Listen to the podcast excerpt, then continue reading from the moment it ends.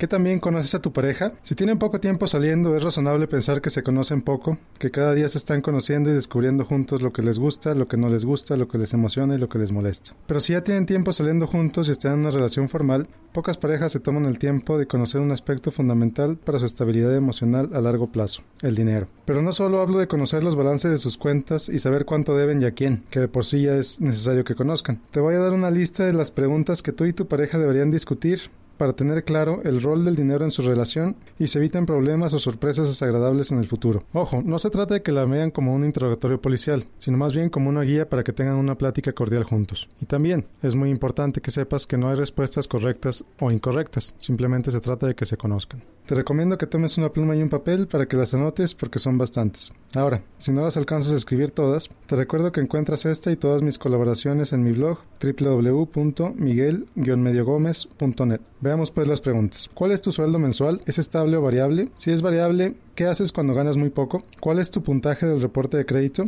¿Eres ahorrador o te gastas hasta el último centavo que tienes disponible? ¿Dependes de la ayuda de tus padres, del gobierno o de alguien más?